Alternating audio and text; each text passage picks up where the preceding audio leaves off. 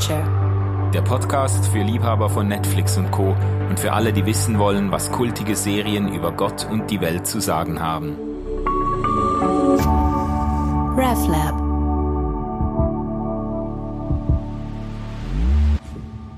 Ja, liebe Freundinnen und Freunde des guten Geschmacks und der Popkultur, willkommen auf meinem Podcast. Mein Name ist Manuel Schmid und ich unterhalte mich jeden Monat mit interessanten Leuten über ihre Lieblingsserie auf Netflix und Co. Wir sprechen darüber, was diese Serien, diese großen und kleinen Geschichten mit dem ganz normalen Wahnsinn des Lebens zu tun haben. Und heute haben wir einen super tollen Gast Gast unter uns niemand geringeren als Thorsten Dietz. Thorsten, ähm, herzlich Hallo. willkommen. Äh, heute Morgen früh zu unchristlicher Stunde in Marburg losgefahren mit dem Zug und äh, pünktlich hier eingetroffen. Äh, sehr toll, dass ja. du, dass du da sein kannst. Du bist Professor für systematische Theologie seit doch äh, vielen Jahren schon in Marburg an der Theologischen äh, Hochschule in Tabor. Habe ich das richtig mhm. gesagt? Genau. Und du bist ähm, regelmäßiger Sprecher bei Worthaus. Das ist ein eine Online-Teaching-Plattform mit Hunderttausenden von Downloads äh, aus aller Welt. Äh, du hast eine ganz tolle Familie, die ich auch schon kennenlernen durfte. Äh, Tabea, deine Frau und drei Kinder. Ähm, es gäbe noch viel äh, äh Schönes und äh, Interessantes zu sagen von dir. Etwas vom Spannendsten für unser Format hier ist aber natürlich, dass du auch ein großer Serienliebhaber bist. Ich, es ist mir immer noch nicht ganz klar, wo du die Zeit hernimmst, die ganzen ganzen Geschichten auch zu, zu, anzugucken, weil ich manchmal denke, äh, du liest auch so viel Bücher und die Zeit, die ich für äh, Bücher lesen eigentlich brauchen sollte, die brauche ich für Netflix, aber du kriegst das irgendwie beides unter. Äh, jedenfalls ähm, sprechen wir heute über eine deiner äh, Lieblingsserien, mit der du dich auch sehr einge eingehend befasst hast, nämlich äh, jetzt, das ist eigentlich, müssen wir jetzt so einen virtuellen äh, oder einen realen Trommelwirbel erzeugen. Worum geht's heute? Worüber sprechen wir? Ja, wir sprechen über eine lustige, fröhliche, familientaugliche, kindersensible Serie namens Game of Thrones. Nein, nur das letzte stimmt, der Rest natürlich nicht. Game of Thrones wird unser Thema heute sein. Game of Thrones, damit steigen wir ein in diesen Podcast. Also nicht irgendwie leise und sachte, wir schleichen uns hier nicht an mit irgendetwas, mit irgendeinem Nischenprodukt, sondern äh, laut und kräftig Game of Thrones, quasi die Serie aller Serien können könnte man sagen. Ähm, da geht's heute drum. Ähm, äh, für alle, die jetzt die letzten acht Jahre vielleicht auf einer einsamen Insel auch verbracht haben und nicht mitgekriegt haben, dass da irgendwas lief, ähm, oder Leute, die kurzfristig zu den Amish übergetreten sind, oder äh, Leute, die auch äh, freiwillig, äh, ganz bewusst vielleicht, sich das nicht reingezogen haben, gib uns mal ein Bild, worum geht's bei Game of Thrones? Was was, äh, was erwartet den Zuschauer?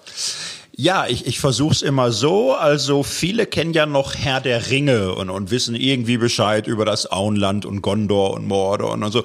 Und jetzt stelle man sich vor, sowas, eine Fantasy-Welt, eine andere Welt. Westeros und Essos, zwei Kontinente.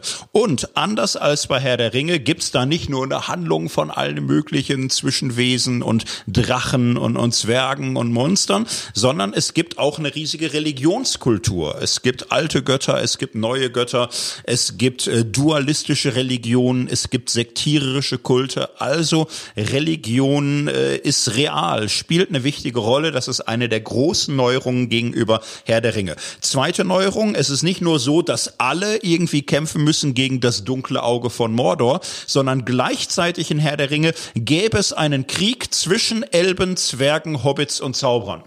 So, und jetzt noch ein bisschen kurz ausführlicher Game of Thrones. Ähm, es gibt eine politische Situation. Es gibt einen großen Kampf um den eisernen Thron. Das ist das Machtzentrum in der Hauptstadt Königsland und es gibt verschiedene Häuser und Stämme. Es gibt die Starks im Norden eines Kontinents namens Westeros. Es gibt die Lannisters in der Mitte. Es gibt weitere Stämme und die haben so ihre ganz komplizierten Verfeindungen und Geschichten. Und als König Robert Baratheon zu Tode gebracht wird, ist die Frage offen, wer übernimmt die Macht im Reich. Und das ist eine raffinierte äh, politische Dramaserie, die ist historisch Maß nimmt, kennt man in Deutschland oft nicht so, aber die englischen Rosenkriege des 14. und 15. Jahrhunderts spielen da eine große Rolle. Äh, da sind es die äh, Lancasters und die Yorks, die gegeneinander kämpfen. Da hat man ein paar Züge abgeguckt und das ist äh, großes Kino wie hier große äh, Schachbrettspieler, große Strategen, aber auch Menschen, die einfach in ihrer Kindheit zu oft Üb immer treu und Redlichkeit gesungen haben, versuchen irgendwie politisch was zu werden. Aus letzteren wird dann oft nicht viel. So, und dann, das ist das eine, der Kampf um den großen Thron, dann merkt man aber nach und nach, es gibt andere Probleme in der Welt. Hoch im Norden steht eine Mauer, eine riesige Mauer, eine wunderbare Mauer, die schon fertig.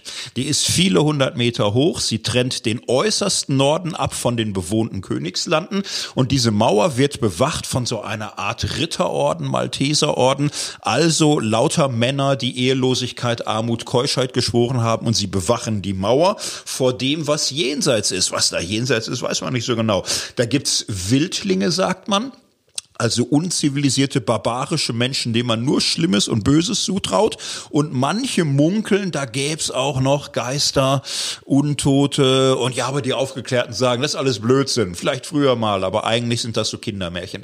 Im Laufe der Serie stellt sich heraus, von wegen Blödsinn, da gibt's so quasi Walking Deads, kann man sagen, wer die Serie kennt. Also Untote in verschiedenen Hierarchien, da gibt's weiße Wanderer, die, äh, das sind so komische Wesen, sehr weiß mit blauen Augen und die haben die Fähigkeit, Menschen, die sie umgebracht haben, in eine Zombie-Söldner-Armee zu verwandeln.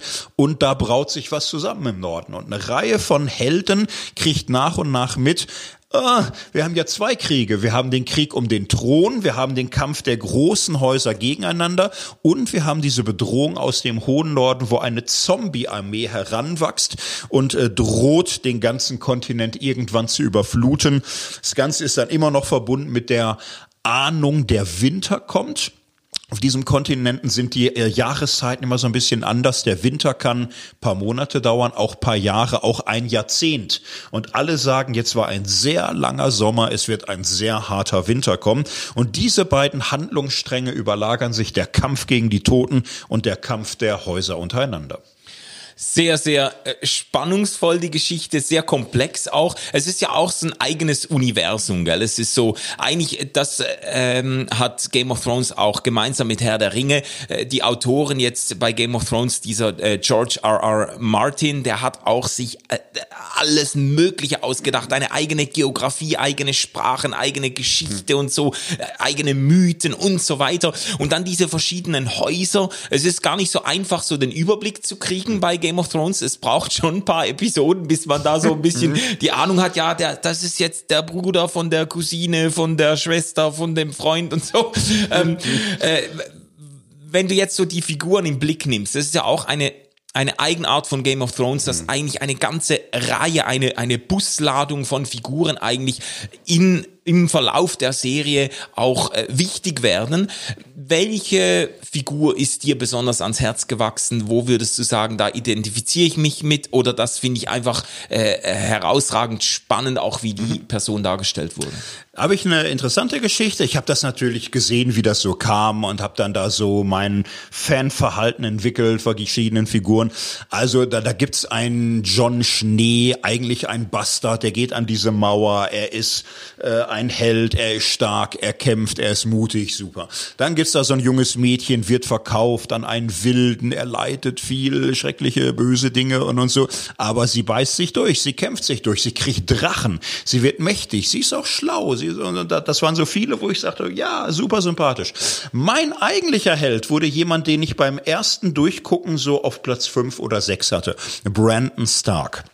Ganz kurz die Geschichte. Wir lernen ihn kennen als so eine Art Huckleberry Finn. Also so ein, so ein Junge, der am liebsten draußen ist, klettert, irgendwie was macht. Er klettert eine Mauer hoch, so am Anfang. Er gehört zu dieser Stark-Familie und er sieht beim Hochklettern dieser Mauer etwas, was er niemals hätte sehen dürfen. Irgendwas mit äh, sehr unanständige sexuelle Handlung. So, und diejenigen, die betroffen waren, die das niemals hätten tun dürfen oder so, versuchen ihn umzubringen und stürzen ihn die Mauer runter. Er landet hart Und er ist lange im Koma erwacht, querschnittsgelähmt. Und alle seine Träume von Heldentum und Abenteuer und, und so ist alles passé. Dann, es wird alles sehr, sehr schwierig. Sein Vater wird äh, verraten, wird umgebracht. Seine Geschwister geraten in Gefahr. Sie werden geiseln. Sie sind verschollen. Er weiß gar nicht mehr, wo er ist. Seine Heimat wird erobert von eigentlich jemandem, der fast zur Familie gehörte. Er muss fliehen. Und er macht sich auf einer langen Reise mit einer interessanten Truppe. Eine Truppe, da ist ein Riese, 2,50 Meter, der kann nur ein Wort sagen, Hodor. Und das sagt er den ganzen Tag, Hodor, Hodor, Hodor. Dann so eine Wildlingsfrau, die, die ist irgendwie struppig und wild und, und rustikal und so. Dann ein äh, Schattenwolf, irgend so ein Monster, Husky-Hund, der auch irgendwie übersinnliche Wahrnehmung hat. Und dann noch zwei schräge Gestalten, ein Brüder- und Schwesterpaar, Mera und Jörg Jochen, die aus dem Norden sind. Und der Junge und Bran entdecken, sie haben übersinnliche Fähigkeiten. Jetzt kommt so ein bisschen Stephen King da rein. Also sie haben das dritte Auge. Sie sehen mehr als andere. Sie können durch das äh, Auge von Wölfen oder Raben Geheimnisse beobachten. Sie können sich hineinversetzen an andere Orten, in andere Zeiten. Sie können durch die Zeit reisen. Äh, Bran entdeckt, er kann sogar sich in den Riesen hineinversetzen und ihn so steuern. Und sie begeben sich Richtung Norden. Und das Interessante, alle anderen Helden, naja, müssen kämpfen. Morden, stechen, brennen, lügen, machen da irgendwie große Schlachten. Bran ist querschnittsgelähmt. Er wird von diesem Riesen und dem Mädchen geschleppt oder getragen. Und im Grunde ist er die ganze Zeit dabei zu fliehen und sich zu verstecken. Und er entwickelt sein Heldentum in eine andere Richtung. Er lernt. Er lernt sich in andere hineinzuversetzen. Er lernt Geschichten zu verstehen. Er begreift Zusammenhänge aus der Vorgeschichte. Er begreift zum Beispiel auch, wo das Böse herkommt. Wo kommt das Böse her im Norden, diese ganzen Zombies? Er versteht auf einmal, dieses Böse ist nicht in sich durch und durch böse, es war mal ein Mensch, der böse gemacht wurde dadurch, dass er mit so einer Drachenglassubstanz getötet wurde von Leuten, die sich eigentlich nur wehren und verteidigen wollen. Und er erkennt, alle Menschen sind im Grunde nicht entweder böse oder gut, sondern bei jedem geht der Riss von gut und böse quer durchs Herz hindurch und jeder muss den Kampf gegen das innere Böse führen lernen. Das ist die große Herausforderung. Die meisten halt halten sich für gut, die anderen für böse. Da kommt viel Unglück her. Diese Geschichte fand ich immer spannender mit der Zeit beim zweiten Sehen, weil ich gemerkt habe, das ist ein alternatives Heldentum. Diese bunte Truppe äh, schafft große Triumphe dadurch, dass sie sich aufeinander verlassen, auch Fehler machen, aber als Team funktionieren. Und dieses Teamworking-Heldentum fand ich immer faszinierender. Hm. Und also interessant, weil ich den, weil ich den Bran irgendwie, der ist mir am Anfang immer ein bisschen oder so ja auf die Nerven gegangen so ein bisschen. Habe ich gedacht, der war so diese dieser Handlungsstrang jetzt äh, mit Bran, äh, das als sie da, da in dem Baum landen und so. Aber egal. Also finde ich spannend, wie du das ja. jetzt so reframest. Äh, da muss ich sagen, ja, das hat schon was. Ja, äh, deine Lieblingsszene hat auch mit dem Handlungsstrang um äh, Bran mhm. zu tun, ja. oder? Also mir ging Bran auch auf die Nerven. Warum? Er er, er wird für völlig empathielos. Er wird gefühlloser und äh, kälter, je mehr er weiß und sieht. Und, und keiner findet ihn nett, alle finden, ja, viele finden ihn irgendwie auch doof.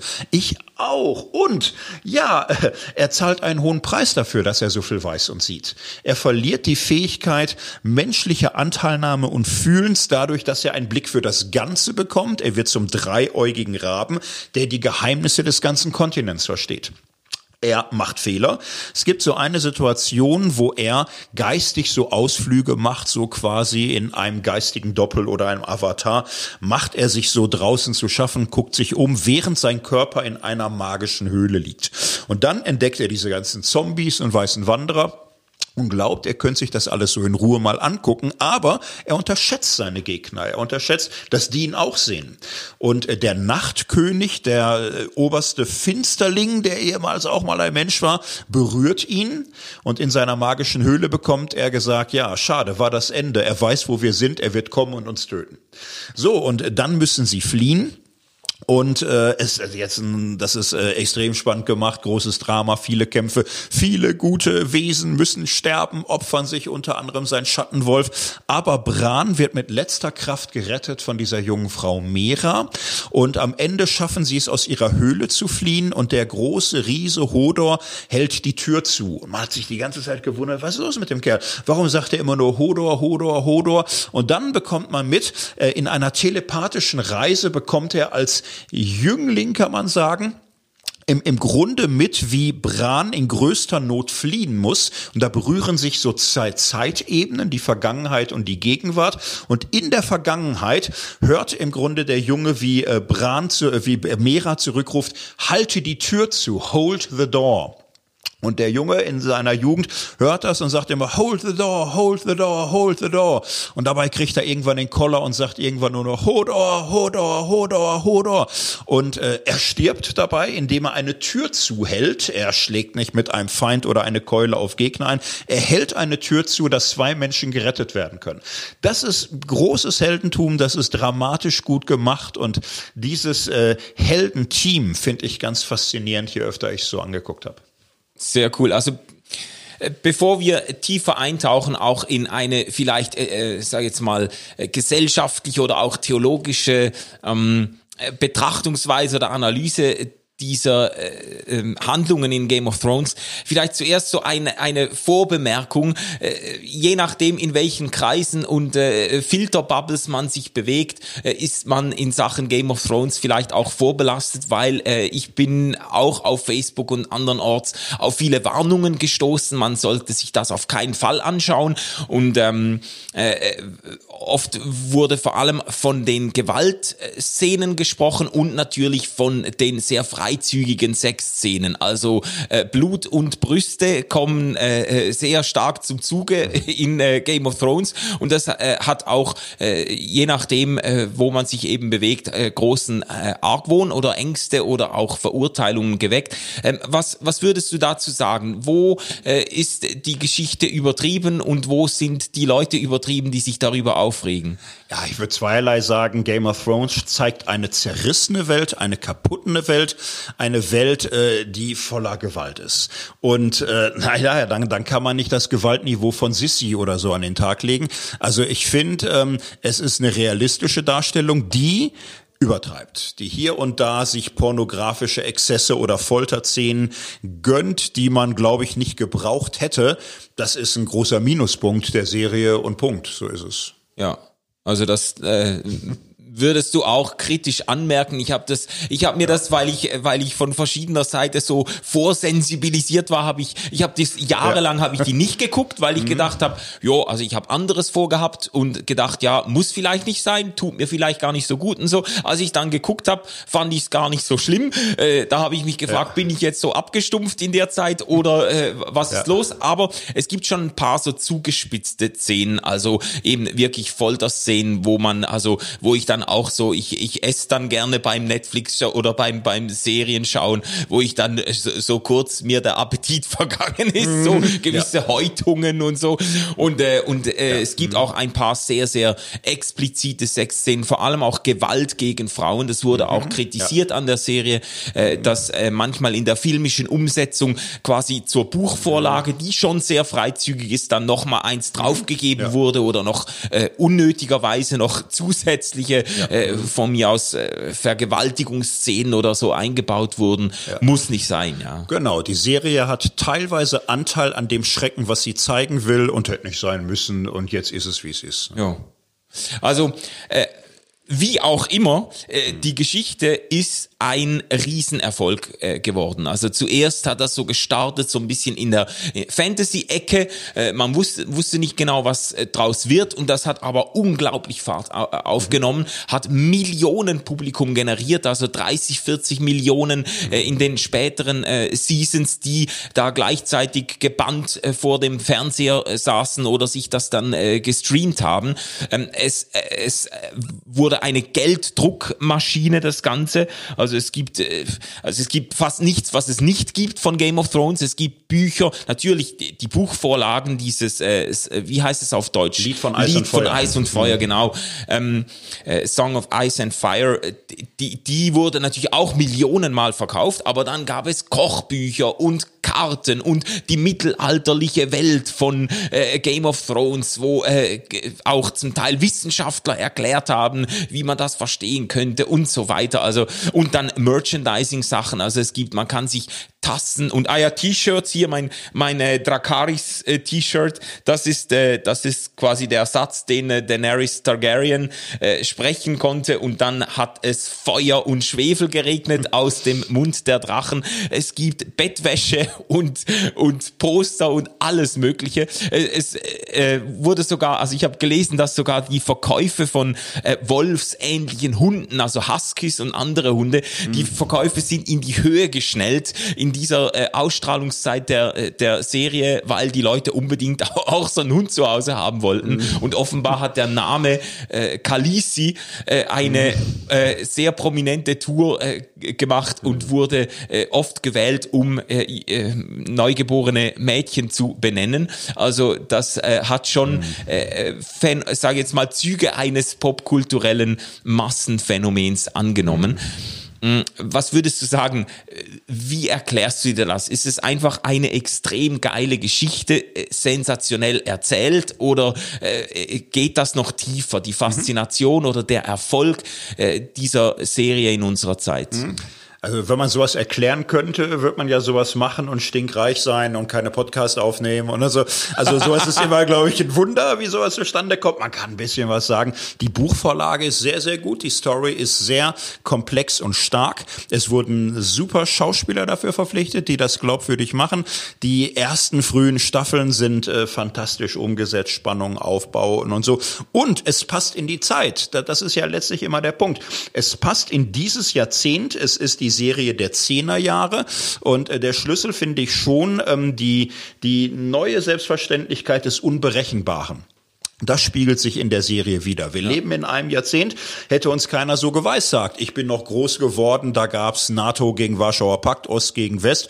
Alles war schwierig, aber man hat immer das Gefühl, man versteht auch, warum. So, dann irgendwie 90er Jahre, man weiß auch nicht so recht. Dann Krieg, Islam, islamistischer Terror, Islamismus. Man dachte, aha, so, ja, ja. Und was ist dies Jahrzehnt? Wer hätte Anfang des Jahrzehnts von Trump, Brexit, Johnson, Greta irgendwie was geahnt? Äh, jedes Jahr kann irgendwas passieren und man ist verwirrt, man ist verstört, man weiß nicht, was los ist. Es ist nicht mehr berechenbar, die Dinge geraten aus dem Ruder und, und so ist es in der Serie. Man guckt das und man hat das Gefühl, aha, das ist der bekannteste Schauspieler, den kenne ich schon aus Herr der Ringe, ist die Hauptfigur. Alles klar, am Ende der Serie ist der tot. Das äh, trifft Ja. einen wie der Hammer. Ja, da, fällt, da fällt dieser Kopf runter Ja. und ich denke, das darf ja nicht wahr sein. Und das ist sehr abrupt. Nicht, dass du dich schon lange darauf einstellst. Zack, ist er tot. Du vergleichst das so, wenn du, was weiß ich, Pippi Langstrumpf die erste Folge Staffel guckst, ist es so, wie wenn am Ende Pippi Langstrumpf stirbt und auf einmal ist Annika die neue Hauptfigur und es geht auch sehr spannend weiter, weil Annika sich wahnsinnig entwickelt hat. Oder du guckst Heidi und am Ende ist Heidi eine erzböse Ziege irgendwie, wo du denkst, oh, hoffentlich ist die Heidi bald tot. Da ist ja Fräulein Rottenmeier Gold gegen und so. Also diese Twists, dass äh, Charaktere sich völlig unerwartet entwickelt. Schurken werden Helden und Helden stürzen tief. Das finde ich genial, das finde ich fantastisch und das hat so ungeheuer spannend gemacht, das mitzumachen. Ja, und das hat eben Ja. quasi zeitgeschichtliche äh, Parallelen Ja. jetzt zu gegenwärtigen Ereignissen, also gesellschaftlich, Mhm. aber es ist auch das, es ist auch individuell, äh, trifft es irgendwie ein Lebensgefühl von vielen Menschen, so diese Unberechenbarkeit, so der Zerbruch auch der, der Sicherheiten, auch ein bisschen Mhm. der Zerbruch vielleicht des Vertrauens in, in äh, bisherige äh, so Institutionen, die irgendwie Halt gegeben Mhm. haben und so und das alles, es erodiert natürlich seit mehreren Jahrzehnten, aber ist doch sehr ähm, wahrscheinlich ein aktuelles Hintergrundszenario, auf dem Game of Thrones auch sehr, sehr ähm, spannend erscheint und trotz der fantastischen äh, Rahmengeschichte eigentlich nah an unserer Lebenswelt irgendwie. Ja. Also würdest du auch sagen, so dieses, äh, die auch, also gesellschaftlich und individuell, so dieses Unsicherheitsgefühl ist Ja. ein ist ein äh, tragendes Motiv. Genau, ist eine Serie für die Verstörten und Verunsicherten und das Leben geht weiter und sie müssen sich stellen. Und dafür kriegt man Rollenmodelle in Serie angeboten und kann sich da wunderbar dran reiben. Ich denke übrigens auch ein Faktor, es ist ja das erste Jahrzehnt, wo wir von Anfang bis zum Ende in sozialen Medien mitfiebern können und lauter Vor- und Nachbesprechungen haben und uns reinsteigern in Fantheorien. Das war ja in keinem Jahrzehnt zuvor je so cool.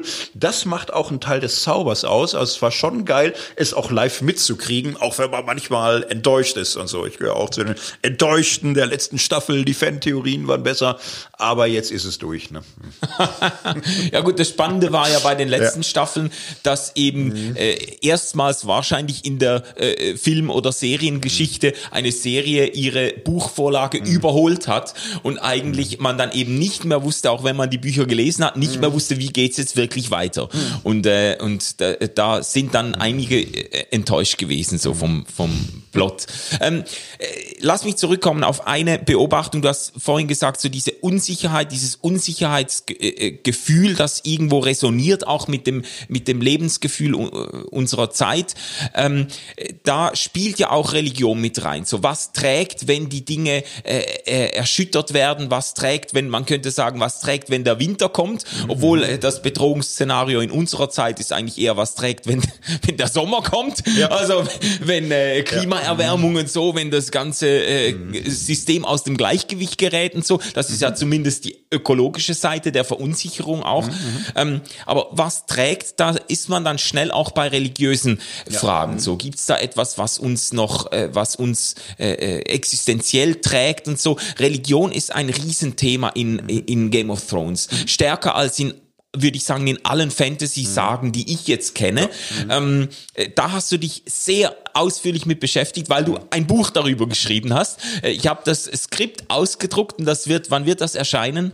Nichts. Äh, in diesem Jahr im März wird es erscheinen, März 2020. Ah ja, okay, ja. okay, sehr cool. Also ja. äh, das äh, eine mhm. Empfehlung, eine eine kleine kleine Werbeeinlage äh, zwischendurch. Das Buch von Thorsten Dietz, wie wird es denn heißen? Gott in Game of Thrones, Gott, Adeo Verlag. Gott in Game of Thrones. Also herzliche Leseempfehlung, Kauf und Leseempfehlung. Das Buch beschäftigt sich mit Religion im, in Game of Thrones. Was gibt's da zu sagen? Was ist, was ist das Bemerkenswerte an der Art und Weise, wie, wie, wie George äh, R. R. Martin und auch die, die Filmumsetzung mit Religion umgehen? Ja, die geniale Idee ist natürlich gleich eine pluralistische Religionsvielfalt aufzubauen, die auf der einen Seite religionsgeschichtliche Stufen verkörpert und auf der anderen Seite eine Typologie von Religionsausprägung vorhält. Also geschichtlich, es gibt animistische Religionsstufen, die alten Götter. Das ist eine Naturreligion. Die alten Götter sind gar nicht richtig theistisch, allmächtig, allwissend. Es sind präsente, geistige, äh, Verdichtungen in Flüssen, in Seen, in Bergen zu dem man Kontakt aufnehmen kann. Und diese alte Religion, ihr Angebot ist Verbundenheit. Das, der, der Fehler des Menschen ist, wenn er vereinzelt, wenn er die Gemeinschaft verliert, wenn er die großen Erzählungen seiner Kindheit vergisst, wenn er nicht mehr mit der Natur und der Welt im Kontakt ist. Und diejenigen, die die alte Religion neu entdecken, wie Brandon Stark, von dem ich vorhin erzählt habe, die werden wieder ähm, sich bewusst, dass sie eingebettet leben können und müssen, dass sie porös werden für das Geistige, porös für andere Lebenswesen, porös füreinander füreinander, durchlässig, empfänglich. Und ja, das ist ein Angebot. Also ein Angebot, nimm dich nicht so wichtig, mach dein kleines Ich nicht zum äh, Schlüssel oder zum Mittelpunkt des Universums, sondern lass dich ein auf das Ganze des Lebens, auf den großen Kreis des Seins und spiel da deine Rolle und hm. helfe und diene und teile und sei mit dabei und in dieser Verwobenheit, Verbundenheit, Angewiesenheit füreinander und miteinander kann Leben besser gelingen als in diesem machtorientierten, egoistischen Kampf um den eisernen ja. Thron. Hast, hast du äh, Elsa, also Eiskönigin 2 geguckt? Ja, die Frozen? fehlt mir noch, aber die ja, ja, siehst du. Also meine, ja. meine Tochter ist halt ja. in dem Alter, das haben wir uns jetzt reingezogen. Total faszinierend. Äh, das ist, die ganze Geschichte wird auf diese äh, Schiene gebracht. Also es geht um äh, wieder vereint werden, in Berührung kommen mit den Elementen, also mhm. Erde, Wasser, Luft und Feuer und so. Und es geht um diese, um diese eben die, die in, in Touch zu sein mit diesen Naturelementen, diese verlorene, äh, diese verlorene Berührung äh, mhm. zur ja. äh, Schöpfung oder mhm. zur Natur wiederherzustellen. Ja. Äh, extrem prominent da. Ja. Ähm, mhm. das ist Ach, eigentlich die Geschichte.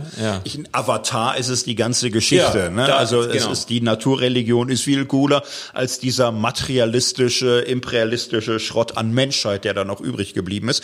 Ich glaube, es gibt eine große Sehnsucht heutzutage danach und wir merken alle, wir werden keine Druiden mehr. Ich komme aus Gelsenkirchen, Stadtkind und, und so. Man hört die Tiere nicht mehr flüstern und, und so. Aber das wird gewürdigt und äh, dieser Impuls, also das finde ich schon im Christentum, ja. auch sonst im Glauben wichtig.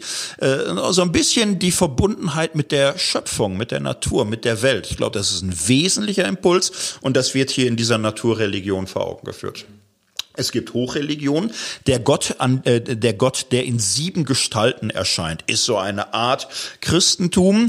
Nicht so sympathisch, finde ich, aber es ist ernst gemeint. Ein Gott in sieben Personen.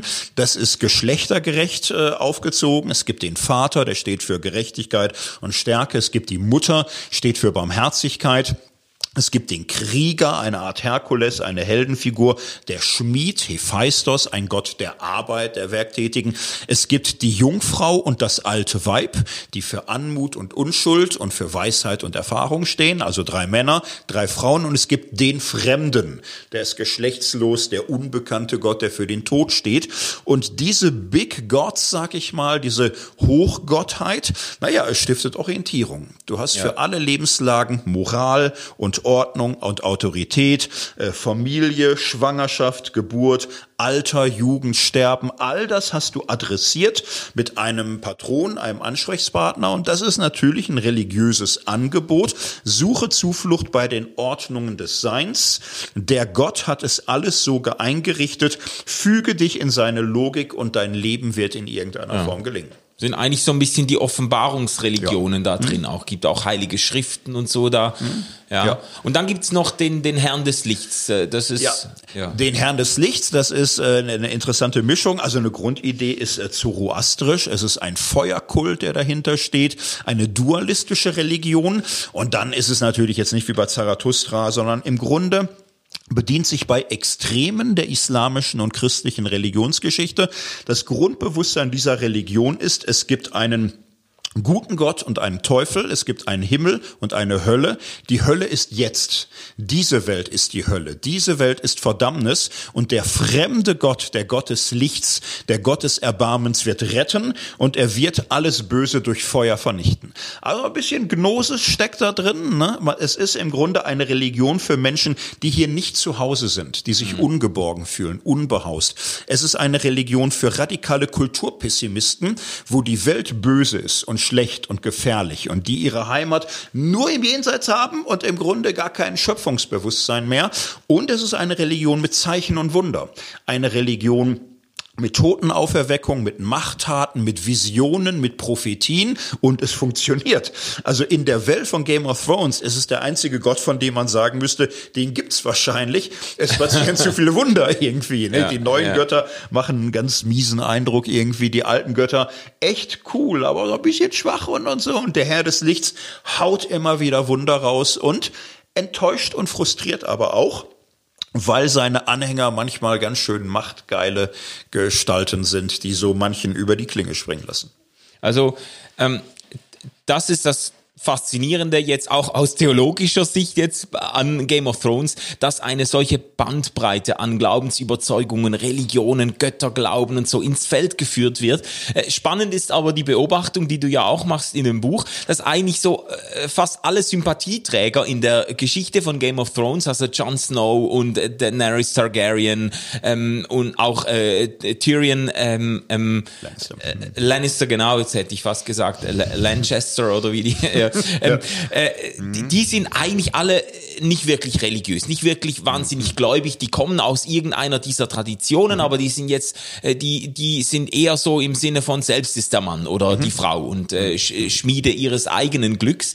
Und du siehst äh, in der Tatsache, aber auch an anderen Stellen siehst du auch wirklich Ansätze für äh, implizite und explizite Religionskritik in Game of Thrones. Was würdest du sagen, was sind so die Punkte oder der Punkt, an dem äh, Game of Thrones äh, Religionskritik äh, übt? Ja. Also, ähm, es ist keine billige, flache Religionskritik, das, das gibt's ja genug auch und, und so, sondern es wird erstmal halbwegs ernst gemeint vorgestellt und dann sieht man in mehreren Fällen, wie Religion gebraucht werden kann als Machtmittel. Man kann einfach äh, die Religion sich so zurechtlegen, dass die eigenen Feinde und Gegner immer auch die Gegner Gottes sind. Und man kann Hass durch Religion verstärken. Man kann Opferbereitschaft durch Religion verstärken. Und das wird gemacht. Die Priesterin Melisandre, die Priesterin des Herrn des Lichts, macht das. Für sie ist ihre Religion, ihr Gottesglaube, das ist eine Art Kampfsport. Und sie macht da große Wunder. Ne? Sie kann da mit magischen Praktiken äh, Konkurrenten ihres Günstlings äh, zu Tode bringen. Das kriegt sie alles hin. Und es gibt aber Menschen, denen immer gruseliger wird vor ihr. So, so weise Menschen wie Sir Davos, die im, im Grunde sehen, es ist eine grausame, äh, selbstsüchtige, machtorientierte Religion, die über Leichen geht. Und diese absoluten Ansprüche der Religion führen mehr an einer Stelle dazu, dass Menschen geopfert werden. In dieser Religion ist besonders brutal. Sie sagt, eine große Gabe erfordert ein großes Opfer. Und das ziehen die brutal durch. Menschenopfer sind halt besonders wirksam, königliches Blut umso mehr. Sie kriegt ihren äh, Schützling, König Baratheon, irgendwann dahin, dass er seine eigene Tochter opfert. Sie wird dann verbrannt und sie erwarten, dass der Herr des Lichts ihn dafür umso reicher belohnen wird. So, das wird aber nichts. Das, das scheitert und äh, ist im Grunde sinnbildlich nur für das, was in anderen Religionen auch passiert. Menschen werden geopfert. Dem Orientierungsbedürfnis der Mehrheit, den rigorosen Ideen von Ethik und richtig und, und falsch. Menschen zählen nicht, Menschen werden religiös äh, ausgegrenzt, äh, deklassiert, äh, zum Abschuss freigegeben und viele Helden kriegen das mit und ziehen sich aus der Religion zurück, weil sie für sie irgendein grausames Medium der Menschenunterdrückung zu sein scheint. Ja. Und das ist wieder ein, ein Motiv, das enorm stark resoniert, auch mit unserer Zeit, mit dem Lebensgefühl auch der modernen oder postmodernen Menschen. Mhm. Überhaupt die Vorsicht oder Kritik an, an, an Autoritäten, an Institutionen, auch an Macht und Machtmissbrauch, dieses Empfinden dafür, dass Religion, äh, wenn nicht notwendigerweise, so doch äh, tendenziell Macht äh, missbraucht, Macht sucht und Macht missbraucht, um ja. sich selber zu dienen oder ähm, über Leichen geht und so. Äh, katholische Kirche mit Missbrauchsgeschichte und so, das wird oft äh, in diese in diese ähm, in diese Richtung auch dann mhm. ähm, äh, gedeutet, eben Machtmissbrauch im Namen der Religion und das ist das ist quasi die, äh, wie soll ich sagen, das ist äh, äh, eine sehr, sehr starke Kritik, die an Religion mhm. geäußert ja. wird heute. Ja, und das 20. Jahrhundert ist voll davon. Äh, eine Reihe von Diktaturen, Machtsystemen. Häufig standen die Religion, auch die christliche, auf der Seite der Mächtigen ja. und nicht auf der Seite der Opfer, der Ausgegrenzten, der Verfolgten. Und äh, das zieht sich durch die ganze moderne Literatur und Kunst. Wir haben im 20. Jahrhundert ja einen einzigartigen Abschied der Massen aus der praktizierten Religion. Das ist seit Jahrtausenden ein schlechthin neues Phänomen. Und äh, bei dieser Religionskritik würde ich nicht sofort in Widerstand gehen und sagen, es ist ja unberechtigt, wir sind viel lieber, wir Religiösen, sondern ich glaube, religiöse Menschen müssen lernen, Religionskritik zu hören und sehr lange ruhig zu sein und darüber nachzudenken nachzudenken, auch nicht sofort zu sagen, ja, das waren unsere Vorfahren damals und so weiter. Es hat sich mehr als einmal bewiesen, wie Religion missbrauchbar ist. Bibelgeschichten zeigen das ehrlich gesagt ja auch schon dass im Namen Gottes äh, gemordet wird. Äh, das sacken zu lassen, ist, glaube ich, eine der großen Herausforderungen unserer Zeit, dass man im Namen Gottes sehr viel Böses tun kann. Ja. Jetzt auf dem Zugfahrt gelesen, Harper Lee, wer die Nachtigall stört, da gibt's so den kleinen Satz, äh, ein Mann mit einer Bibel in der Hand kann gefährlicher sein als ein anderer Mann mit einer Flasche Whisky in der Hand. So, also Menschen können Religion als Suchtmittel missbrauchen, dass sie viel sozial schädlicher werden als andere durch andere Aufputschmittel. Das ist real. Und Gott sei Dank nicht das Einzige, was man über Gott und Religion sagen kann. Und zum Glück auch nicht das Einzige, was in Game of Thrones gezeigt wird. Ja. Aber es gibt eine Szene, das ist jetzt äh, aber aus einer anderen religiösen ja. Tradition bei Game of Thrones, aber da hat, also das ist für mich eigentlich bei allen Häutungen und Folterszenen in Game of Thrones, das ist für mich die gruseligste Szene oder die mhm. gruseligste Reihe von Szenen gewesen. Es gibt so diese innerhalb dieser äh, dieses äh, sieben Götterglaubens mhm.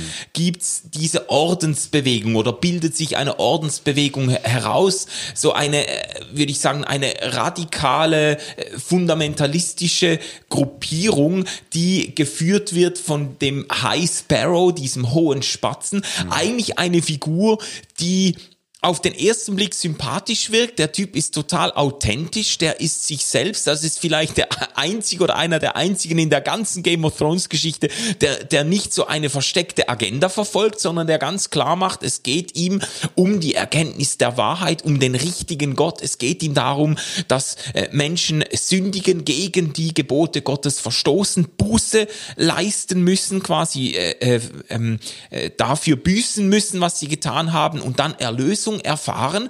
Ähm, aber die Gespräche, die er führt mit, mit Marjorie und mit mhm. Cersei und mit Loras, der äh, homosexuell ist und dann von ihm auch verurteilt wird für seine Abweichungen und so, das ist, die, die, ich, ich, ich kann es ich kann's fast nicht in Worte fassen, aber da, da rollt's mir die Zähne, mhm. Nägel hoch, weil, weil der, die, die, die, die, die Klarheit, mit der er dann die Gesetzesverstöße festhält und die absolute rigorose Gnadenlosigkeit, mit der er dann die Buße einfordert und einfach, das ist, ich, ich, ich kann es gar nicht richtig artikulieren, aber das ist, das, da wird's mir ganz eng um, mhm, um ja. den Hals. Kannst du das nachvollziehen? Ja, kann ich gut, was auch genial gemacht ist, ehrlich gesagt. Das ist ein Typ, der, der spielt super, sieht aus wie Papst Franziskus, der zum Ayatollah mutiert und, und so ein Tugendregime einführt, hat natürlich historische Vorbilder Vorbilder. Man könnte Savonarola im Spätmittelalter nennen, man könnte Puritaner nennen, man könnte ähm, evangelikale Schübe nennen im 18., 19. Jahrhundert, als sie noch ganze Gesellschaften bestimmen konnten. Oder natürlich äh, die persische Revolution und die Hamas. Was ist das Thema dabei? Nicht? Sie sagen, vieles in der Welt ist kaputt. Äh, zu viel Drogen, zu viel Sex, zu viel Ehebruch, zu viel Auflösung von Familien. Äh, wir brauchen wieder eine geordnete Gesellschaft auf den Geboten Gottes. So, und, und wir müssen das wieder durchsetzen. Wir müssen die Menschen auch manchmal schützen vor ihren eigenen Gefährdungen und Süchten. Da muss man auch ein bisschen Druck anwenden, denn das Gute äh, ist die Basis unseres Lebens. Wenn das Gute nicht mehr der Maßstab ist, dann wird das Chaos alles verschlingen. Und das glaubt er wirklich. Und ja. er ist so von der überzeugt, dass man denkt, ja, was willst du dagegen sagen? Ja, irgendwie. Ist ein Überzeugungstäter. Der irgendwie stimmt's und, und so. Und, und wo kippt es? Es kippt da, dass er es wirklich äh, erzwingen will bei jedem Einzelnen. Er macht äh, perfidesten Gewissensdruck, Folter, Verhöre, öffentliche Beschämung, Beschä äh, Beschämungen, Demütigungen. Er will das Gute erzwingen. Und er ist bereit, dafür über Grenzen zu gehen. Er tut Böses um des guten Willen und äh, pervertiert damit das Gute. Er verrät im Grunde ähm, die, die Freiheit der Einzelnen. Sie müssen sich alle dem Guten beugen und dadurch wird das Gute selbst äh, machtförmig, selbst nicht mehr gut, selbst nicht mehr lebensförmig, äh, selbst äh, lebensverachtend. Und das ist die ganze Tragik dabei, dass es so nicht funktionieren wird. Es ist im Grunde eine Tragödie zusammenbrechender Ambiguitätstoleranz, wie unser Freund Tobias Feig sagen würde. Ja, er genau. ist nicht mehr in der Lage, Abweichung auszuhalten und einfach zuzulassen. Manche brauchen vielleicht seine Maßstäbe des Guten zu erkennen.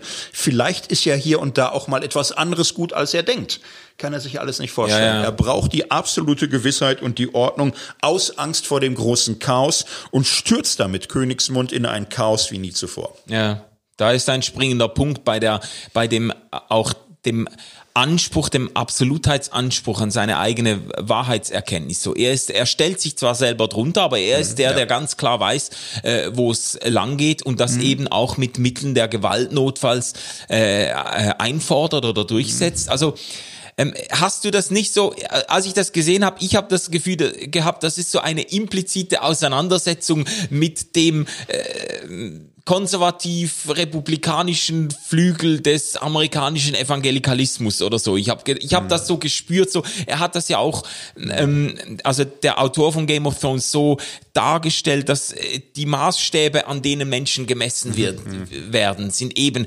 Ehebruch, Homosexualität ist ein No-Go und so. er hat so ein bisschen so die, die typischen nervösen Zentren des Evangelikalismus berührt mhm. und, äh, und diese Ordensbewegung auch daran festgemacht. Mhm.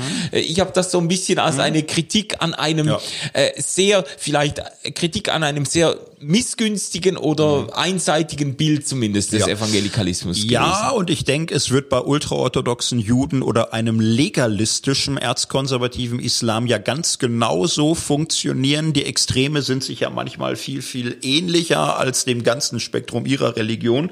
Und äh, es ist heutzutage ein starkes Bedürfnis hier und da, die gesamte Gesellschaft entweder nach den Ordnungen des eigenen Glaubens geordnet zu sehen ja. oder sich von der gesamten Gesellschaft radikal abzuwenden und sie kulturpessimistisch schwarz zu zeichnen. Das ist dann die tragische Alternative, in die diese Religion sich verstrickt. Und ähm, die freiheitsbewussten Menschen wenden sich mit Grausen ab. Ja. Für die ist Religion dadurch diskreditiert, sie gilt als in sich autoritär und freiheitsfeindlich und wer kann, sucht das weiter. Ja. Jetzt, äh, das ist eigentlich ein, äh, eine gute Vorlage für die Schlussrunde, weil ähm, Du hast erklärt, wie differenziert auch Religion dargestellt wird in Game of Thrones, dass äh, eben auch die Machtförmigkeit von Religion oder die Gefahr auch des Machtmissbrauchs äh, sehr klarsichtig gezeigt wird mhm. bei Game of Thrones. Äh, du zeigst in deinem Buch auch quasi verschiedene Wege, wie es eben nicht geht oder wie Religion sich eben ungesund entwickelt. Mhm. Was würdest du denn jetzt sagen auf dem Hintergrund von Game of Thrones, aber als Zeitgenosse Ganze. Ähm, äh, was ist denn eine zukunftsfähige Form von, ich sage jetzt bewusst nicht allgemein von Religion, sondern von Christentum? Du bist christlicher Theologe, wir sind christliche Theologen. Was würdest du sagen, ähm, welche Art von mhm. Christenglauben hat mhm. denn ja. Zukunft? Da würde ich als Christ sagen, äh, die Serie hält mir einen Spiegel vor und sie spiegelt mir äh, Religion durch und durch mit Politik äh, verquollen und zwar Politik im falschen Sinne als Machterhalt und als Machtausdehnung der Starken und Reichen. Solche Religion ist nachhaltig diskreditiert und das gilt fürs Christentum. Und ja. wir als Christen, die wir uns hier heute vorfinden, können immer leicht sagen, ja, ich habe da aber keine Kolonien gemacht und ich habe hier nie äh, Thron und Altar Das ist nicht meine Zeit. Aber das ist das Bild, was Menschen gezeigt bekommen und es ist unser Erbe. Und ich glaube, wir müssen dies Erbe in irgendeiner Form auch aufarbeiten. Der christliche Glaube war missbrauchbar in einem solchen Sinne, dass er die äh, Menschen im, im Grunde gefügig und geschmeidig machen konnte für das Ertragen von Macht und Unrecht und Ausbeutung. Und äh, das steckt viel tief drin und man kann bis heute Religionsformen entdecken, wo nach wie vor die Sehnsucht zu sein scheint, dass Christen, aber auch andere Religionen Religion in irgendeiner Seite auf Seiten der Macht herrschen und regieren. Und äh, was wir erleben, ist meines Erachtens ein großer Umformungsprozess des Glaubens, dass diese enge Verzahnung von Staat und Religion sich auflöst. Hier und da will man das äh, verzögern. Es setzt sich aber in der westlichen Welt durch und es wird, glaube ich, in vielen anderen Gesellschaften auch dahin kommen. Das heißt natürlich, äh, wir heute als Christen kommen in eine neue Zeitrechnung. Ja. Wir müssen neu lernen, Glauben zu leben, ohne dass unser Glaube gestützt ist durch das Allgemeine, durch Schule, durch Bildung, durch Staat, durch Sitte, durch Erziehung. Wir müssen eigenen Weg finden und da würde ich sagen, für uns neu an Jesus Maß nehmen, neu am Gott der Bibel Maß nehmen, dem ja. Gott des Exodus, dem Gott der Befreiung, dem Gott, der sich auf die Seite der Witwen und Waisen, der Fremden und der Sklaven stellt, der in Jesus Christus kein Weg geht der Unterdrückung und Ausmerzung des Bösen, der nicht der Illusion verfällt, das Böse könnte mit Bösen überwunden werden. Ja. Große Helden in Game of Thrones verfallen am Ende in diese Illusion, äh, sondern die, äh, es, es wird wird ein Weg leidender Liebe gezeigt, die erlösender und befreiender ist als jede Gläubigkeit, die glaubt, ihren Glauben mit ähm, logischen, physischen, finanziellen oder was für Machtmitteln auch immer durchsetzen zu Ja. müssen. Und äh, sich da neu zu finden, die Serie hat Vorbilder, so kleine Gruppen, Bruderschaft ohne Banner oder andere, die machen sich neu auf dem Weg. Sie knöpfen an ihre Religion an, die sie so kennengelernt haben. Für uns als Christen Vorbild. Wir können ans Evangelium anknüpfen, an die biblischen Geschichten, aber auch wissen, wir können nichts kopieren, was vor 100 Jahren mal ging. Wir brauchen für unseren Glauben neue Ausdrucksformen, neue Gemeinschaftsformen, neue Lieder und können vom Alten retten, was sich in irgendeiner Weise retten und bewahren lässt, müssen uns aber auf solche Veränderungsprozesse einlassen. Ja. Und die, die Liebelei mit der äh, Macht äh, aufzugeben im Namen, wie du das jetzt gesagt hast, im Namen dieses ähm, Wanderpredigers, im Namen von Jesus Christus selber, der, Ja. der sich eben, äh, der sich quasi strategisch auf äußerst unkluge Allianzen eingelassen hat mit den Schwachen, mit den Unterdrückten, mit denen, die keine Stimme haben. Ähm, und äh, ähm, äh, nicht die Machtergreifung und äh, Selbstdurchsetzung gesucht hat. Ja, Ja. es würde, es, es wäre auch ein Plädoyer für ein bescheideneres Christentum, Ja. für ein authentisches, bescheidenes Christentum, das, das mit anderen unterwegs ist, das äh, sich, äh, das durchaus klare Überzeugungen wagt, aber immer noch im Bewusstsein, ich könnte mich auch irren, ich bin Ja. angewiesen auf Korrektur anderer, ich kann von anderen sehr viel lernen. Und ähm, ich bin auch nicht so als äh, äh, individualistisches ähm, ähm, äh, ähm, Einzel Einzelplanet da unterwegs, der äh, keine, keine Ergänzung braucht. Ja, ja und äh, auch eine lernende Haltung ganz neu. In Game of Thrones ist es ja vom Schöpfer ausdrücklich autorisiert zu sagen, das, was da passiert, der Winter kommt, ist eine Metapher für den Klimawandel. Also es kommt eine weltweite Bedrohung der Menschheit. Dazu muss man sich verhalten. Und eine Religion, die vor allem fragt, wie stehen wir gut da? Wie können wir Seelen gewinnen? Wie können wir uns Ja. behaupten? Wie können die uns durchsetzen? Ist nicht mehr glaubwürdig. Es ist eine Glaubwürdigkeitsfrage von Glaube heutzutage, äh, dass er schlicht dient, dass er hilft, dass er einsteht für die Schwachen, dass er die Gebote lebt, äh, für die Jesus gelebt hat und gestorben ist. Das müsste die Agenda sein. Auch mit der ganzen Bescheidenheit, dass wir in diesen Klimafragen nicht alles schon wissen. Das ist ja diese Jahrtausende alte Arroganz gewesen der Kirchen, die sagten, wir wissen, was gut und böse ist, ihr nicht, euch müssen wir es beibringen oder reinprügeln. Klimawandel hilft uns schon zu sagen, also da steht in unseren heiligen Schriften jetzt ehrlich gesagt nicht genau, welches Tempolimit und, und so weiter. Wir müssen lernen. Das sind schöne Bescheidenheitsübungen, das finde ich gut. Und aber lernen, sich für das Gute und Richtige einzusetzen und nicht ständig um sich selbst zu kreisen. Ja, ja. Thorsten, Schlussfrage, ganz knapp. Lass uns zurückkommen zu Game of Thrones. Ähm, äh, ein kurzes Statement. Äh, Warum denkst du, lohnt es sich für Menschen, sich diese Serie reinzuziehen, sich diese Geschichte anzutun? Also da kann es verschiedene Gründe geben. Ich finde, Unterhaltung und Zerstreuung ist ein guter Grund. Man ist manchmal gestresst und fertig und ich finde, Unterhaltung und leichte Muse ist gut. Und wenn man nicht völlig verblöden will, ist es ja auch ganz schön, in seiner Unterhaltung lauter Lernimpulse zum Nachdenken zu bekommen. Und Game of Thrones äh, regt an nachzudenken über das Verhältnis von Macht und Ohnmacht, Glaube und Unglaube, äh, Selbstsucht und Demut, aber auch falsche Demut, falsche Bescheidenheit über Geschlechterrollen. Manchmal mit guten Anstößen, auch mit ein paar problematischen Anstößen. Man darf und muss über so eine Serie auch kritisch nachdenken. Es ist eine Serie, über die man sich unterhalten kann, noch und noch mit Leuten, mit denen man sie zusammen guckt. Ich bereue da keine Sekunde. Es war für mich ein spannendes Abenteuer und ich bin gespannt, wie die Welt von Westeros in künftigen Serien weiter wachsen wird. Sehr cool, Thorsten. Vielen, vielen Dank für das Gespräch heute. Ähm, danke euch fürs Zuschauen oder Zuhören und Ihr dürft euch gerne auf äh, iTunes beziehungsweise Apple Podcast oder Spotify oder YouTube äh, weitere Folgen reinziehen. Ihr könnt auch in Kommentaren äh, schreiben, über welche Serien ihr gerne mal zukünftige Episoden sehen wollt. Wir sehen uns auf jeden Fall wieder und eine gute Zeit. Tschüss zusammen. RefLab